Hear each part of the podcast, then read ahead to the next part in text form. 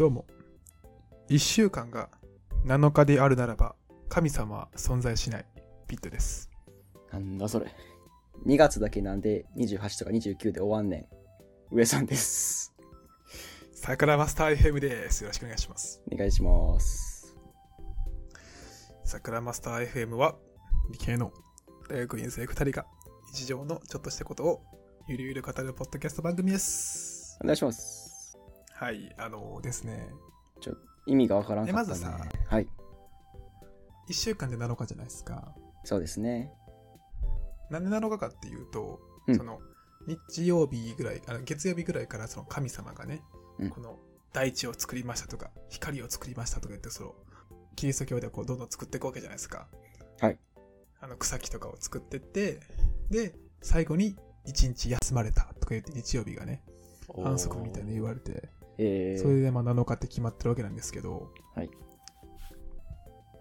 いや1週間7日ってあかんってっていう話だけど うん。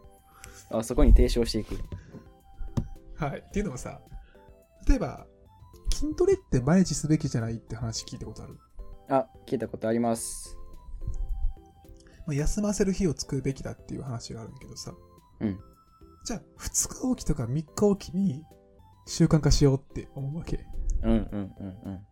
じゃあ、その都合がつかんくなってきてさ、あの、月曜日に始めて3日を、3日に1回だったらさ、その次、その、木曜日にやって、その後なんか、次いつ？ちょっとわからんけどさ、この、7と相性が悪すぎねんな。7が素数のせいで。いや、マジで、俺もマジでこれもう、ほんまにあかんと思ってて、神様、調整せいや、それぐらい。うんうんうん。6みたいなさ、あの、約数が多いやつにしとけよ。うんうんうんうん。人類、その、そのさ、人って何かこう習慣化していくと、能力アップというかね、はいあの、例えばね、筋トレもそうやし、勉強もそうやし、いろんなものが習得がうまくいくと思ってんだけど、その、人類を1ステージ上げるためには、1週間6日にすべきやと思うけど、このまず理論どう？まあね、7日 ,7 日周辺で、でも僕も確かに、ね、あのあずれるなと思ったことはあるわ。そういや。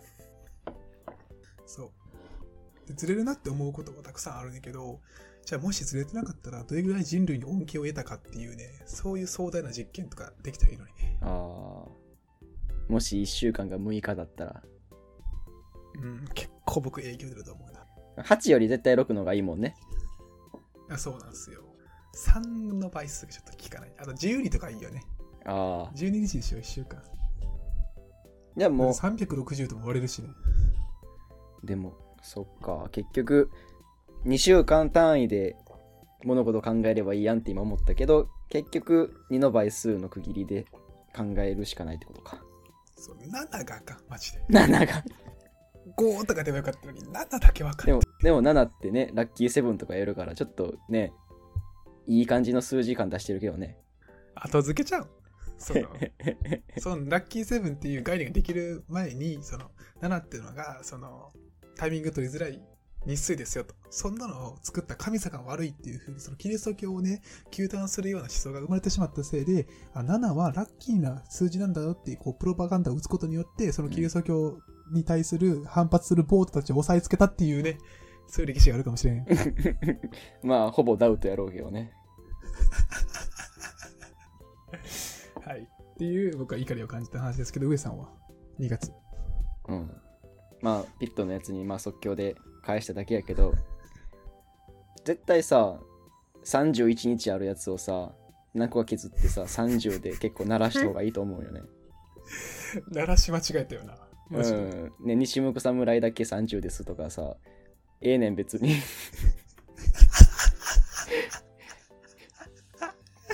西西福侍はな、全然タイミング取れんしな。そう。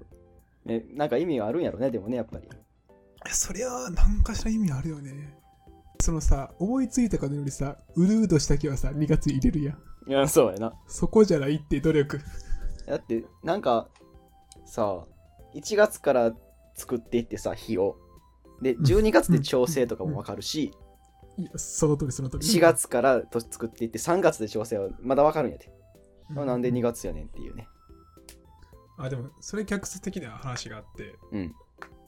この、その、今は太陽暦っていう、太陽の動きを軸にさ、カレンダー作ってるけど、うんそれの発端が、まあ多分日本とかじゃなくて、アメリあの、ヨーロッパとかで、ヨーロッパにおいて、例えば2月が最終週だったりするっていう、そういう歴史的背景もあるかもしれんよね。あだからね、ユリウス暦っていう暦の考え方があって、それが多分日本のやつとね、2ヶ月ずれてんねんな。ー。うーん。ユリウスとグレゴリオやったっけ？違うっけ？かもしれんな。その、 Octoberって言葉聞いたことある？あります。?10 月やね、 Octoberって。はい。でも、オクトってさ、何を意味するさ、接頭語か覚えてる？オクタゴンとかやつですよね。8! そう。そう。あの、オクタンっていうやつもあるし、オクトパスとかもハイオクとかも、そう、はオクトパスもそうだし、ハイオク？ハイオクタン、おハイオクタノールっていう意味の、ハイオクガソリンのえやつとかもあるように、オクトってのは8を意味する言葉なのに、ー。10月に Octoberが来てんねん。えこれは、ユリウス暦上2ヶ月ずつずれてるかららしくて、ー。なるほど。もしかしたら、2月っていうのは境目だったんかもしれんね。ああね。結構そうなんじゃない？多分。じゃあ。え、解き明かしてしまった？もしかして。それだったらなって別にそうかって思うもん。そういうもんだったんやなって。じゃじゃあ、解決というところで、トークテーマいきましょう。はい。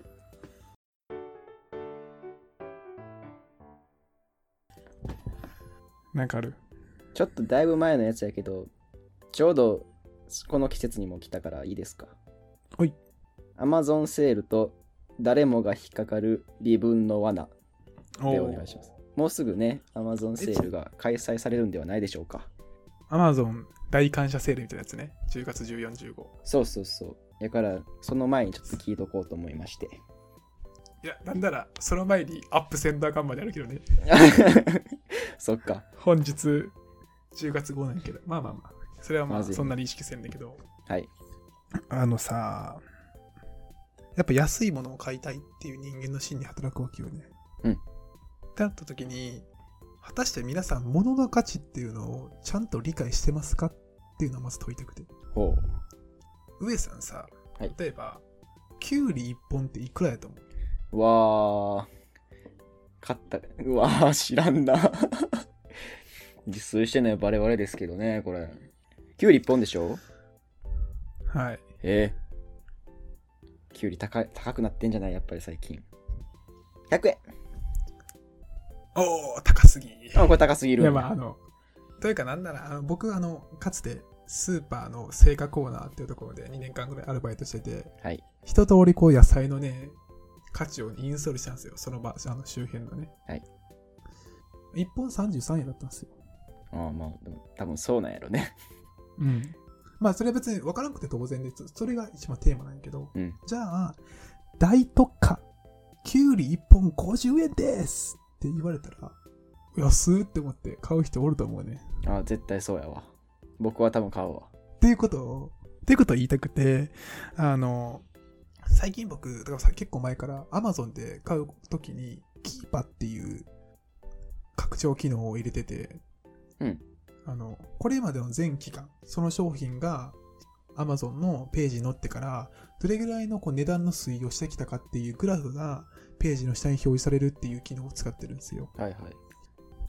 そしたら、ギューンって下がったりして、あ、300円下がってんのやとか、あ、1000円も下がってんのやとか、見れるから、あ相対的にこの商品は安いから、安い時期やから買おうかなみたいな思ったりこうすうんる、うんうん。っていうまあ買い方をしてるんですけど、あの、悪徳業者がいて、ほ Amazon 感謝祭20%オフですってやって、安ーって思って、さっき言ったキーパっていう、あの、推移を見ると、セール前に一回キュン上げてんねん。その後に20%下げてんねすごん。で、い。僕らは20%下がったっていう情報しか知らんから買っちゃうねんな。あとは、ポテ投げ？ポテトとナゲット？ママックのポテナゲっていうセット知ってる？うん。あるね。ナゲットが10個で、ポテトが、あれなん、L かな？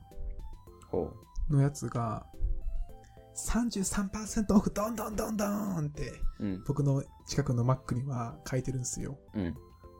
で、昔はね、やったー !33% オフだーっつって僕は結構買ったわけです。はい。で、あの、ちゃんと見ると、あれ、毎日やってるらしいね。へえ。毎日夜、夜マックの時間になったら、ポテナゲっていうセットは通常の価格から33%オフしてるらしいね。すご。セールでもなんでもないやんと思って。やられてるな、じゃあ。うん、っていうのがあって、まあ、さ最後にこのタイトルに出てきた微分の罠っていうのは何かっていうと、本来は絶対的な価格がいくらかで判断すべきなのに、僕らはその微分、どんだけ下がったか、どんだけ上がったかでしか判断できてないよねっていうのを至るところに感じることがあって、これを作成しましたね。まあ、ろ6月16日なんですけど、結構これずっと課題意識持ってるね。賢いね。改めて。あなた。あれ？これ賢い？賢いね。そんなこと思わんと過ごすもんな、やっぱ。うわ安い、えーって。これは、あのースーパーでみんなバイトしようって話なんよ。あ僕、スーパーの差し金で、今スーパーって今バイト少ないんですよね。ー。うん。なんかどんどんこう獲得していきたい中で、スーパーのバイトってめっちゃ下に見られがちなの。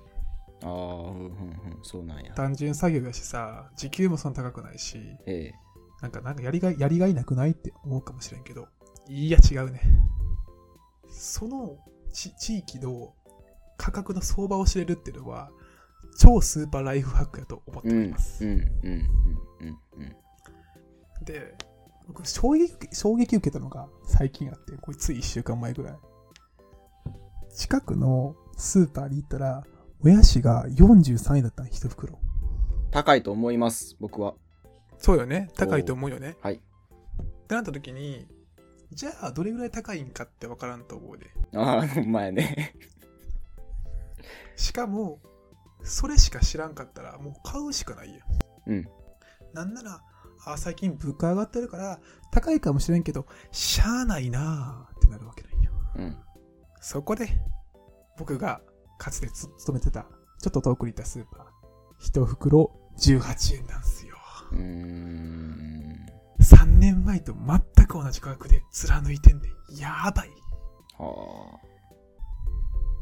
まあ、そのスーパーちょっとね、野菜を安く売ることによって客をこう、寄せてるタイプのね、戦略を取ってるからないけど、あ。うん。うん。っていうので、マジでもう足元見てんなーってなりましたね。ねバイトもやってる人によったら、スーパーのバイトどうって一回言言ってみてもいいと思えるもんな、そんなんね。じゃあ言ってみるわ。あの、ちなみに、結構やりがいはないよ。ああ、そうか。僕は、結構やりがいを自分なりに見出そうと思った派なんよ。はいはいはい。一つは一緒に働いてる人とちょっと楽しくコミュニケーション取ろうかなって思ったりとかうんしたりとか、どういうふうに経営を成り立たせてるんかっていうのをうん興味本位で聞いてみたりとかうんした、して見出したんやけど、うんただ単に自分を歯車だって思ってうん。業務もできるから、まあ、コミュニケーション取りたくないって人はお勧めするけど、なんか何か自分が得たいって思うんだったら、接客業とかが一番いいと思うな、ホームレスとか。うん。いやでも何をバイトするにしても、やっぱりそこの場で得られるものは何かってしっかり自分で考えてやらないとあかんと思うけどね、結局。そこで、まあ、観点が大事だと思うんで、僕2つ観点あります。はい。1つはもう単純にコミュニケーションですね。うん、同僚だったりとか、お客さんとかうん。とコミュニケーション取ることは大事で、まあ、大学生がバイトする人多いと思うけど、こうか凝り固まってしまうどうしても関係性が。はいはいはい。それを広げる超いい場所だと思うんで、うんうん。あの積極的にコミュニケーションを取ることがいいと思ってて、うんもう一個はこうどう経営をしてるんかって見れるんで結構面白いね、やっぱスーパーごとに戦略も違うと思いますしね。ちょっと言っていいっすか？その話ほうほうほう。ある。これ小耳に聞いた話なんでね。はい。ほんまかどうか知りませんよ。はい。うちの経営戦略、まあ、僕がもともと言ってたスーパーの経営戦略は、さっき言ったように、野菜がとにかく安い。うん。それを玄関の前にブワー置くで、玄関とか入り口の前にブワーって置いて、うん。そしたら入ってくるよ、お客さんが。で、その中でずーってぐるって回った時にお肉とか買っちゃうみたいな戦略を取ってるわけなんよね。っていう客寄せパンダ形式を取ってるんですよ。うん。で、もっといかついのがあって、ちょっと別にあるスーパーだったんですけど、えっとね、月の初めとかに、お肉1円とかで売るんで、へ全然やばいよ、お肉じゃないよ。うん。その、ちゃんと会員に登録してて、あの、コンスタントに通ってる、まあ、アプリとかインストールしたりとか、カード持ってる人には特別クーポンが配配布されて、うん。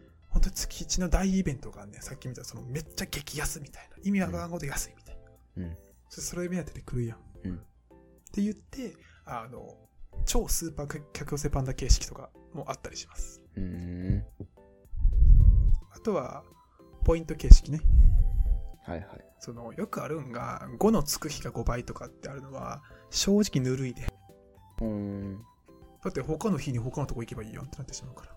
うんうんで、僕はいいと思ったのは、さっき言ったその超スーパー客寄せパンダ形式のお店なんやけど、月曜日はお肉のポイント高い。火曜日は野菜のポイントが高い。水曜日は惣菜のポイントが高いみたいな、ジャンルごとでポイントを指定すると、毎日行くねんな。確かに。これ結構偉いなって思いましたね。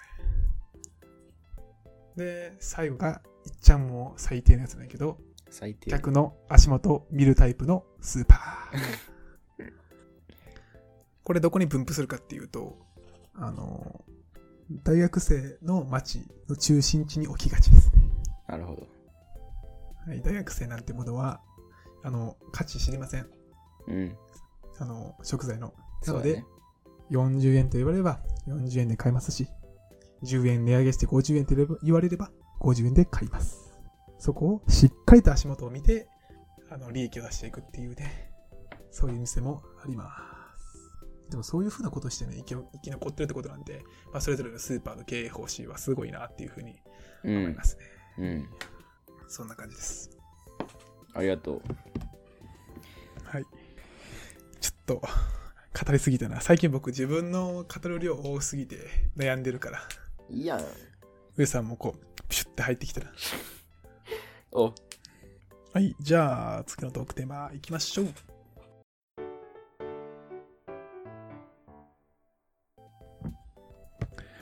選んでいいですか？どうぞ。国際交流は自分化の理解。これね。まあ、大学院のね、まあ、授業が今週から始まりましたよと。はい。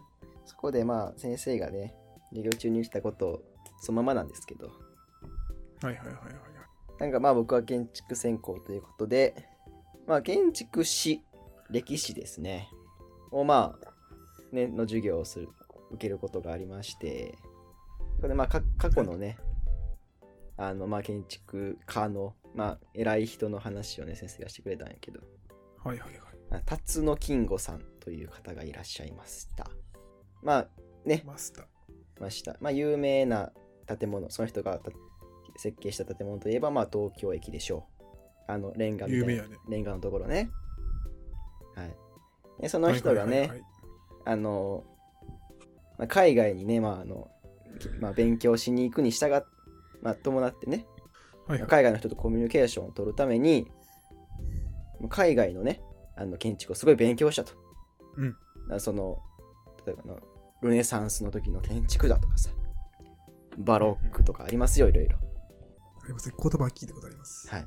そういうのをめっちゃめめっちゃ勉強したと。これでもめちゃくちゃ喋れるぜって言って海外行ったんやって。はいはいはい。で、海外の人に、いや、建築学んでてねって言って、海外にはこんな建築あるんだねって聞いたんやって。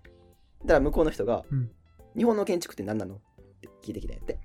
はいはいはい。そういや、海外の勉強ばっかりで日本のこと分かってねえやってなったんやって、それ。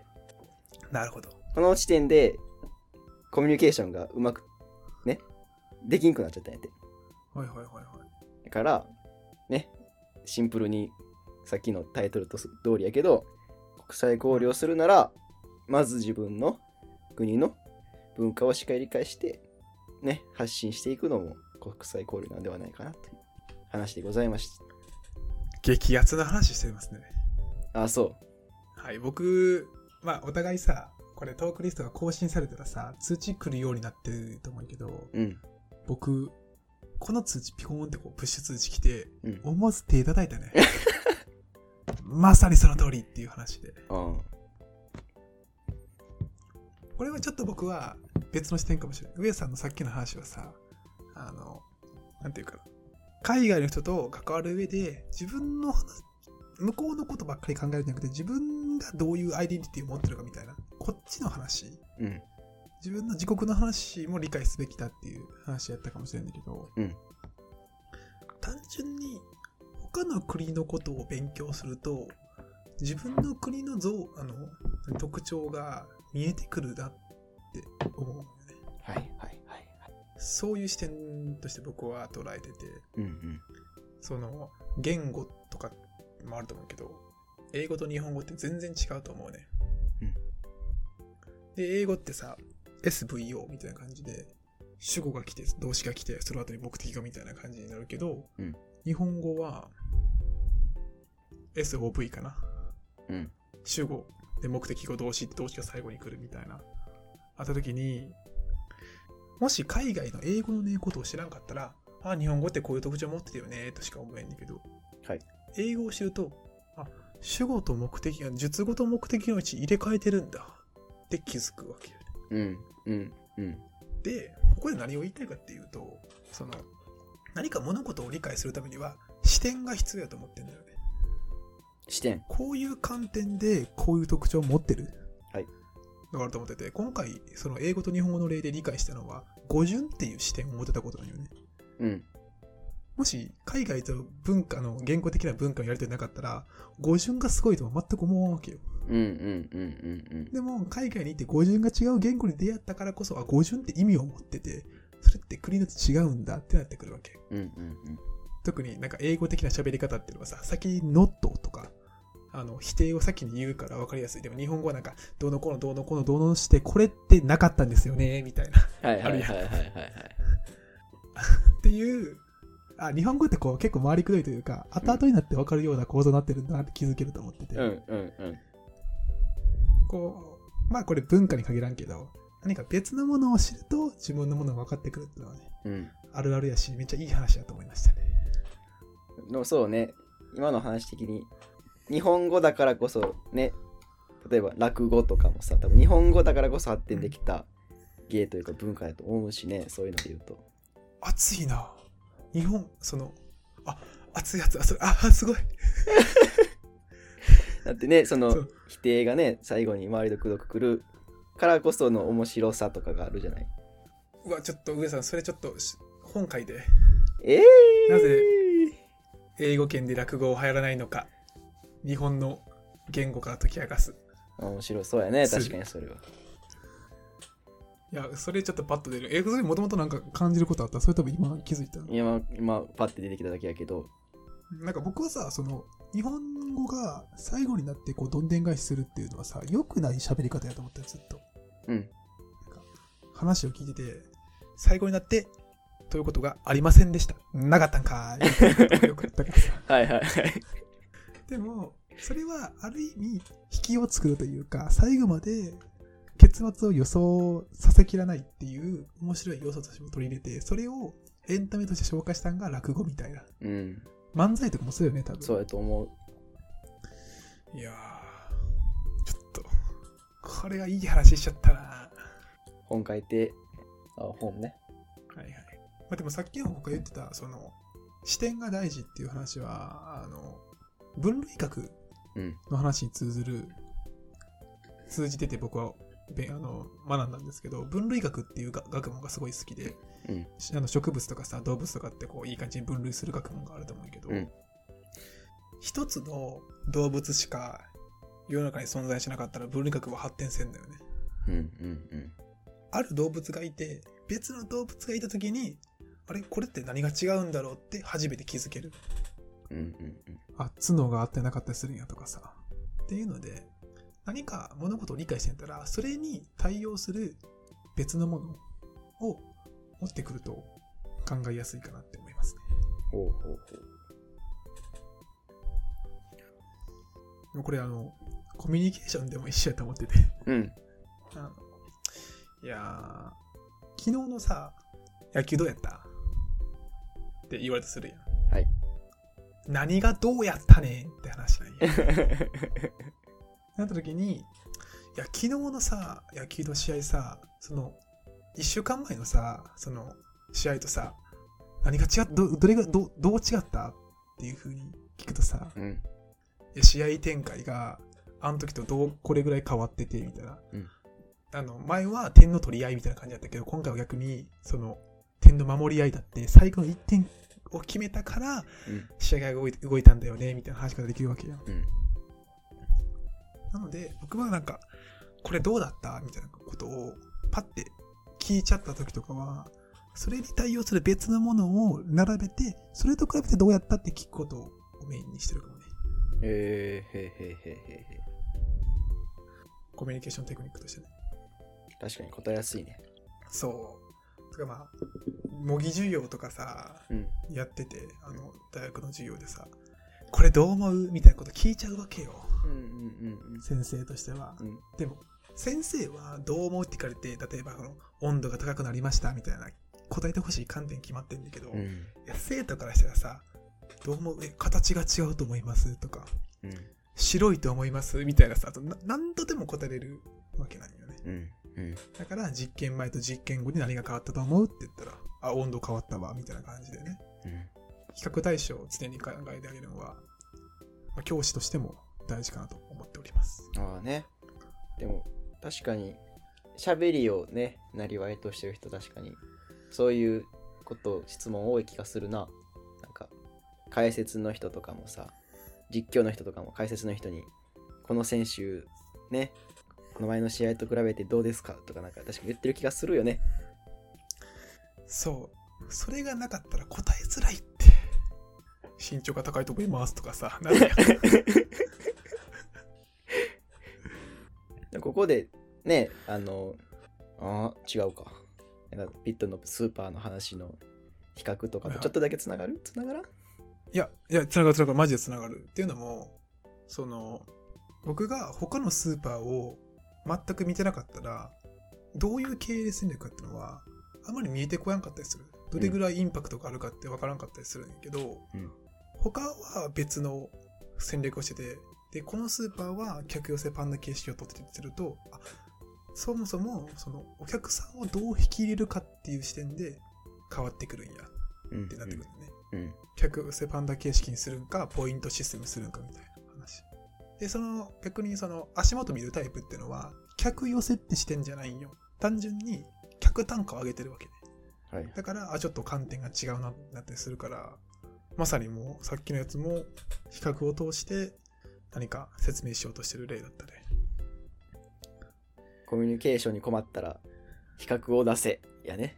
はい、もう本当に鉄の教えと思ってます。その1ね。あ、今日の格言。はい。という感じです。すいません、ちょっと結構いっぱい取っちゃったんですけど。ありがとはい。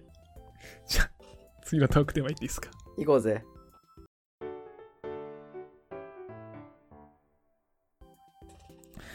あの、ちょっと言いたい話あるんですけどいいですか？頼むわ。あの、リストとしては点在してるんやけど、ちょっとキュッてまとめて言います。ああ、そうなの ?OK。はい。えータイトルは、今週のカスライフハックイェイ。はい、えーこのコーナーでは日常の中で僕が感じたあまり日常生活に影響を与えないライフハックを紹介したいと思っております。一つ目、押し売りウォーターサーバーを避ける方法ですね。ああ。経験ありますねえ。さん、なんか見たことありますよね。なんかウォーターサーバーのブースがあってさ、うん。これどうですか？みたいな感じで来るやつ。ありますね。あれ捕まると長いねんな。ええ。だから商品を進めるだけじゃなくて、特典ありますけど、どれがいいですか？みたいな、その結構こう、いろんなステップでね、関与してくるんで、僕はね、できるだけこう、あの、何？避けていきたいんですけど、そこで僕編み出した技がありまして、それが、三節間ってぐらい終わってる瞑想ですね。ああ、はいはいはい。声かけられたこと一回もないから。あ終わってる名詞でら。そう、その、いや、絶対こいつに打ってもな、儲からんやろなって見をすると、向こうもやっぱ、その、宣伝する気失せるじゃないですか。はいはいはい。なので、ああそこ通らんとあかんなってやったら、あの、目を終わらせます。これ、ライフハックですよね。え、目の終わらせ方がわからんのよな、でも。目の回せ方は、確かに、そこは訓練やな。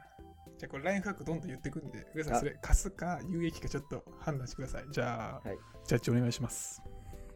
えー、押し売りウォーターサーバーを避ける最適解死んだ目をする、かすみたいな目をするこれははい。これ有益なライフハックでしょう あ、やったやっぱやっぱ僕もやっぱ実体験があるっていうところで。僕こういうの断れない人なんでね。ちょっと長いしちゃうんですよねちょっと。うんえー、えー、って言ってなんか興味ある風にはちょっとよそっちゃうんで僕も。うーん。ちょ、ダメやな。ちょっと、このジャンルはカスライフワーク紹介なんで、カス、あの、有益だったらちょっとこっちのあそうか困るんか。次行っていいですか？もっとカスなんで、上さん。じゃあすごいカスカ厳スを狙しめではいっていきます。はい。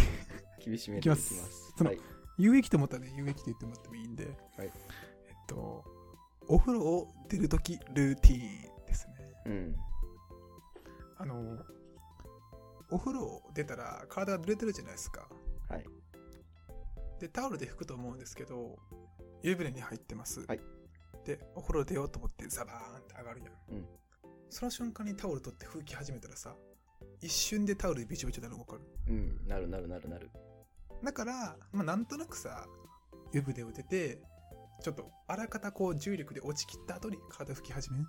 うんうんうんそれでも甘いなーって思って。あもっとタオルに染み込ませる水分量を少なくしたい。はい。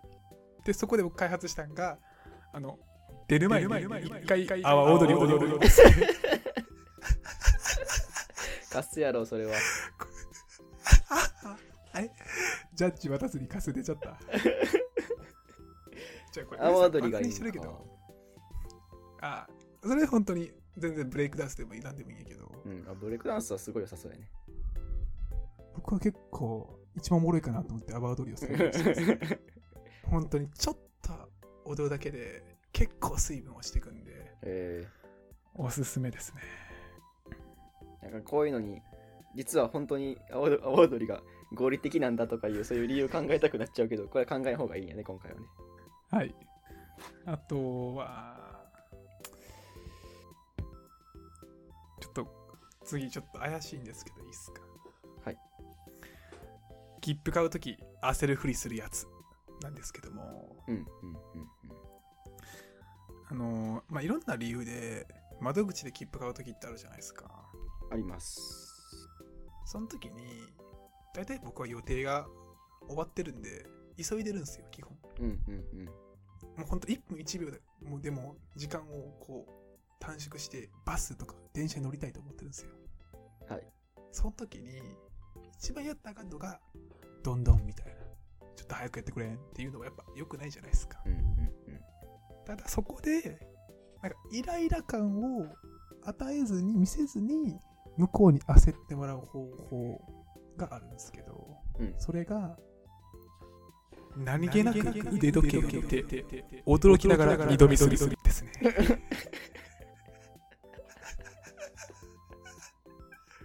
これわかる？これ何が大事かっていうと、こう時計を頻繁に見るとかじゃないんで、それちょっとイライラしてるんや。うん、確かに。に一発にかけます。パッて見て、えー、みたいな。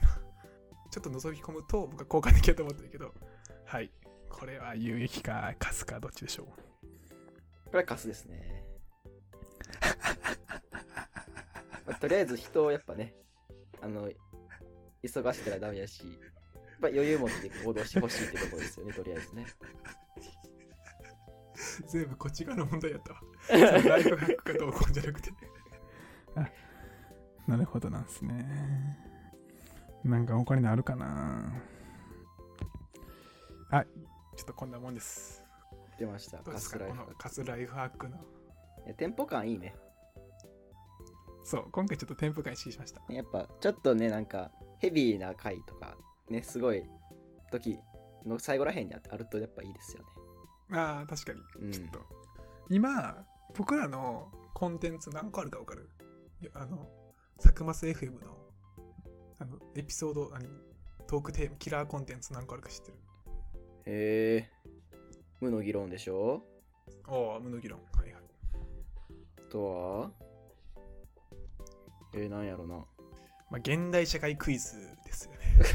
久しぶりに聞きましたね、ちょっと。てかまあ確かに。あの、クイズですね。あの、かつての学校で習った範囲のクイズ。はいはいはい。これもね、今後していきたいと思ってて、その中の食い込むんがカスライフハックのコーナーを そう。入れようと思ってるんで、ちょっと頑張って。やっぱコーナーがあるとやっぱり一気にラジオ感増しますね。はい。とかなんなら、お便り募集してます。これカスのライフハックです、みたいな。すごい、ほそこまでできたらマジのラジオやな。あと、この無の議論で語ってくださいとかね。お待ちしておりますんで。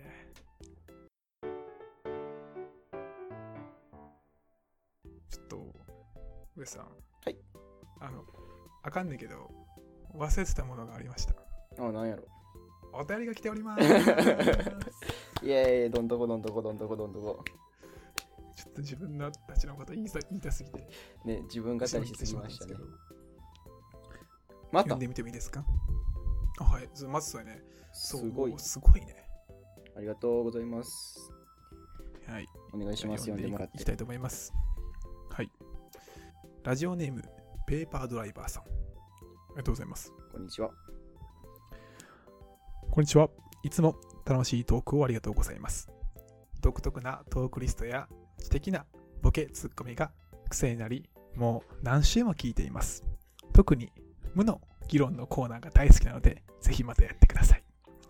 ところで、えー以前も、えところで以前、タイの人がなぜか聞いているというお話をされていましたが、なんとなく理由がわかる気がしました。うん私も時々音楽を聴くような感覚で中国が中国やモンゴルの方がされているポッドキャストを聞いたりします。もちろん中国語、モンゴル語は全くわかりませんが、ラジオの音音質で、ん？ラジオの声質で聞く違う言語って耳に心地いいのでおすすめです。二人はこの言語が好きとか話してみたい言語はありますか？長々と失礼しました。また次回の更新も楽しみにしています。とのことですね。ありがとうございます。嬉しい。思いがさ、伝わってくる。本当にね。え、ちょっと、もう本当にいろんな、まず、まあ、まず本当にありがとうございます。ちょっといろんなツッコミポイントあるんですけど、いいですか、いやあるあるあるある。ちょっと僕がじゃあ、一番フォーカスしたいのは、もう何週も聞いています。ですね。ね、こんなことあるんすね。そんなことがあっていいんすか？僕だって、一番のヘビーリスナー自分やと思ってて、うん結構僕聞いてるんですけど、はいはい。超えるかもしれんね。負けてるかはね、僕らね。そう。っていうのは僕はさ、編集で何回も聞くから、もういいかなって思う時あるんやけど、この人は何週も聞いてる。ちょっと、嬉しいですね。上さん、どこ気になりました？いや、無の議論コーナーが大好きっていうことで。いやー、ちょっと、ついにファンできてしまったか、無の議論の。無の議論ね、僕も、そうや、考えないとなってずっと思ってたんやけどね。結局うん、だらだら来てしまってるんやけど、これはもう考えろ、考えろ、僕。マジで、次の収録、ちょっと次、うん考えておこうか。はい。あの、本当に無の議論、トークテーマでも全然、あの、お待ちしておりますんで、ね、お便りとかでやっても面白いね。そう激ヤバのね、リストでも全然僕らさばくんでね、うん気合いで。うん。あとは単純にもう独特なトークリストや知的なボケツッコミが癖になりますとか。そんな嬉しいことあります？僕たちが意識してるところではあるからね、やっぱり。確かにね。それで、結構俺特徴的なのがさ、はい海外の、ままあ、特に中国とかモンゴルのポッドキャストを聞いてるんやって結構すごい。これあんま聞いたことないうん。楽しみ方やね。うん。なんか海外の音楽聞くことがあるかもしれんけど、ポッドキャスト聞くのは面白くて、なんかちょっと一個くらい聞いてみようかな。本当にそうやね。でよ。はい。まあこ、れ、ここですよね、多分。はい。ちょっとじゃあお願いします。はい。お二人のここの言語が好き。話してみたい言語はありますか？質問ということでね、いや、嬉しいね。うん。この、なんていうの？これまでの感想のお便りっていうのは、こっちがどう思いましたっていう感じだったんだけど、もう一往復多いコミュニケーションが発生してる気がするんで、はい。これもね、お寺の醍醐味なんですけど、うん。ただ問いが結構難しいです。はい。言語ね。うさ、パッと出てきた言語。ああ、うん。僕の中でもう殿堂入りかなっていう言語があるんですけど。え、言語って伝道言うまあね、ちょ聞かせてください。僕がまあずっとね、気になってると言いますかね。好きとか話してみたいとはまた違うんやけど、そのまあ言語はまあスワヒリ語ですね。俺、聞いたことありますよ。スワヒリ語。いやー、名前いいよね、スワヒリって。おい、めっちゃ側や。めちゃめちゃ側で好きになってるやん。おい。スワヒリ語はアフリカで話されている広域共通語です。ケニア、タンザニア、ウガンダ、ルワンダの公用語で、まあ、幅広く喋られています。と。うん。なんか知ってる単語ある？スワヒリ語うん。ない。マジでない だ。よね。側です。側で好きやもんな。が、ま、がわすぎるからちょっと。好きな言語ね。ちょっとネタ枠は置いといてね。はいはいはいはい。じゃあちょっと僕言っていいですか？はい。これも結構ニッチなんで知ってる人は知ってるって感じかな。うん僕の好きな言語、まあ興味がある言語はパーセルタングですね。ターセルタング語ってこと？パーセルタングっていうのがもう言語の名前やと思うな。へえ。ジャパニーズみたいな感じで。ああ、なるほど。うん、これあの、シャーシューシャーシャーみたいな感じの発音するんですけど、えこれヘビ語です。え。ヘビ語？ああ、はい。人間の言語じゃハリー・ポッターで、ハリー・ポッターでおなじみの、ハリーが話せてビビらビビったという逸話が残っている パーセルタング、ヘビ語です。ね。それ、ガチであるんかな？ああ、だからハリー・ポッターの物語の中のやつなんかってこと？ハリー・ポッターの世界だけなのかな？そう。いやー、なんか、これちょっと真面目な話をするとあの、言語のこう発声に関する、まあ、学問ってのがあるんですよ。うん。うん。音声論とか言うんだったっけなうん。忘れた。音韻論かな？ちょっと忘れたけど。その中で、ガーとか、スーとか、セーとか、マーとかって結構さ、音のかてあの感じが違うと思うよね。はい。マーとかってのは両唇を使う使うから両心音って言ったりとか、うん。あの、なんか、スとかは摩擦音とか言ったりするんやけど、その中でも、この摩擦音だけを使って喋ろうとする試みってのは単純にすごいなって思うよね。でもっと使えるわけやん。いろんなさ、口の使い方が。うん。それであえてこう制限して喋ろうとするその機能の発達の仕方は結構特徴的やなって思いまして。僕言語学結構高校ぐらいから好きだったんで、う。うん。うん。そこに精通するところがあって、ちょパーセルタングはネタでもガチでも結構好きですね。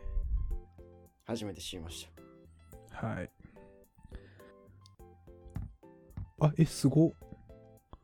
ちなみにパーセルタング、物語の中でのパーセルタングってのは 遺伝によって受け継がれる力で、サラザールスリスリザリンの子孫が大体使える技らしいです。うーん。へえ。は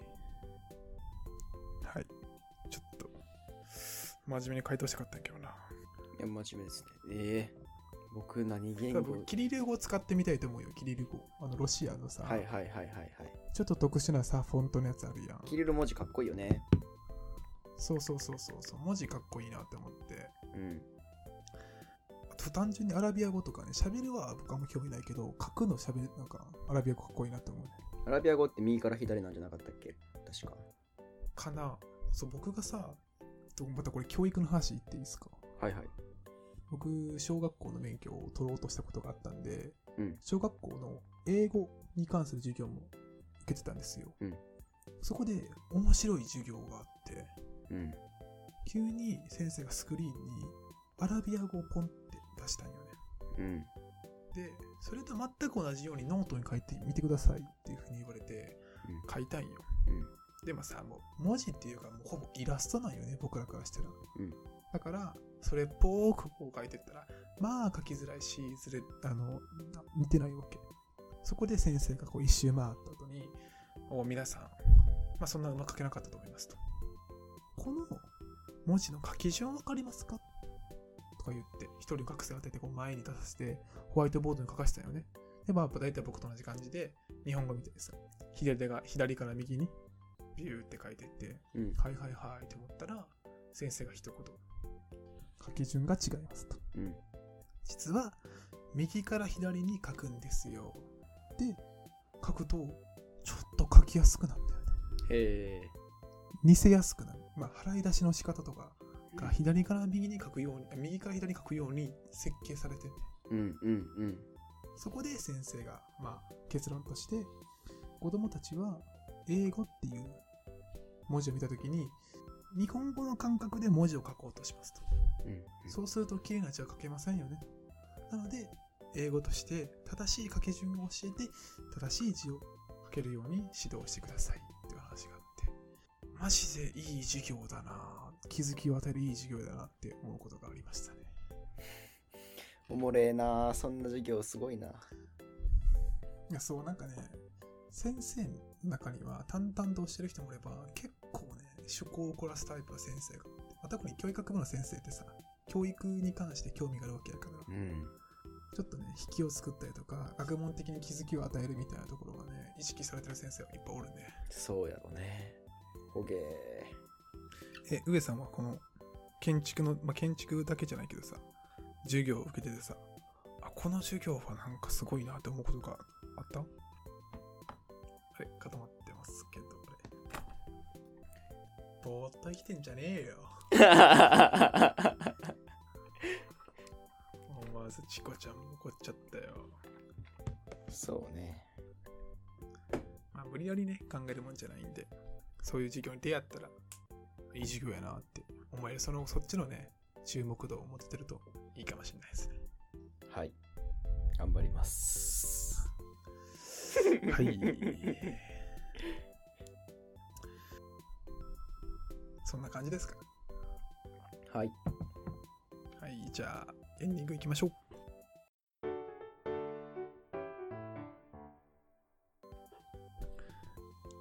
今日は何を話しましたか？今回は、そう、前半の方何やったっけな？あの、セールの話だ。微分の罠。ああね。これは一種の啓蒙活動なんで、皆さん騙されないでくださいってことですね。うん。で、ね、その話が、つながったとこあったよね。あれ？何の話？上さんのトークテーマだったっけ？あ僕の話？僕の話は、うんあれやんね。国際交流は自分かの理解でね。はいはいはい、そうそう、つながった話だ、そこが。比較するのが大事だよっていう話をしたよね、そういうそういうことだって、その、だから、微分の罠もそういうことなんよね。絶対的に一つの商品だけ見しても価値って分かりづらいけど、A のスーパーのもやしと B のスーパーのもやしを比較すると初めてこう見えてくるみたいうんうん。な話かもしれないしね。うん。完全につながってたわ。で、散々いい話した後に、カスライフハックのコーナー。これ僕は結構好きやったけどな。いいね、やっぱこれもやっぱシリーズ化していきたいですね。そうですね、やっぱこのね、この桜松大変は、真面目な考察系とか、ふ鋭い洞察と、クソしょうもないテーマ、この2つを二大巨頭でやっていきたいんでね。このやっぱ比重が大事になってきます。大事になってきます。ほんで最後はお便り。本当にマジで嬉しいね。ありがとうございます。長文のお便りだったんですけど、本当にいろんな、それぞれの部分でもう興味惹かれるというか、嬉しい、面白いところがあったんで、はい。何週も聞くってことは、何回もお便り送っていいですからね。うん。お願いしますわペーパー。ドライバーさん。ペーパードライブスワンですね。で、ペーパードライバーさんはい。のお便りもあった通り、我々の超スーパーメインコンテンツ、無の議論はね、ちょっとやってかんたかんですよね。ちょっとスパン開けすぎてしまってますね、これは。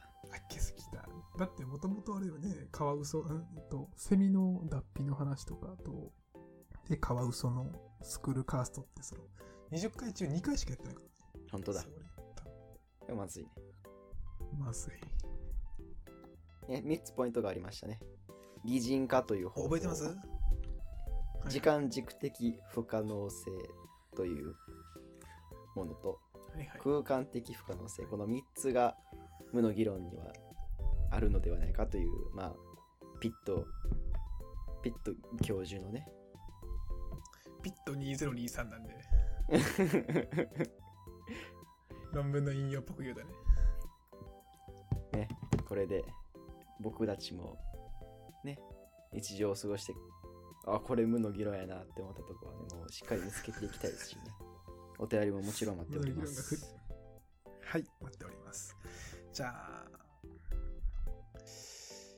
桜マスター FM は、理系の大学院生2人が日常の取り留められないことをゆるゆる語るポッドキャストです。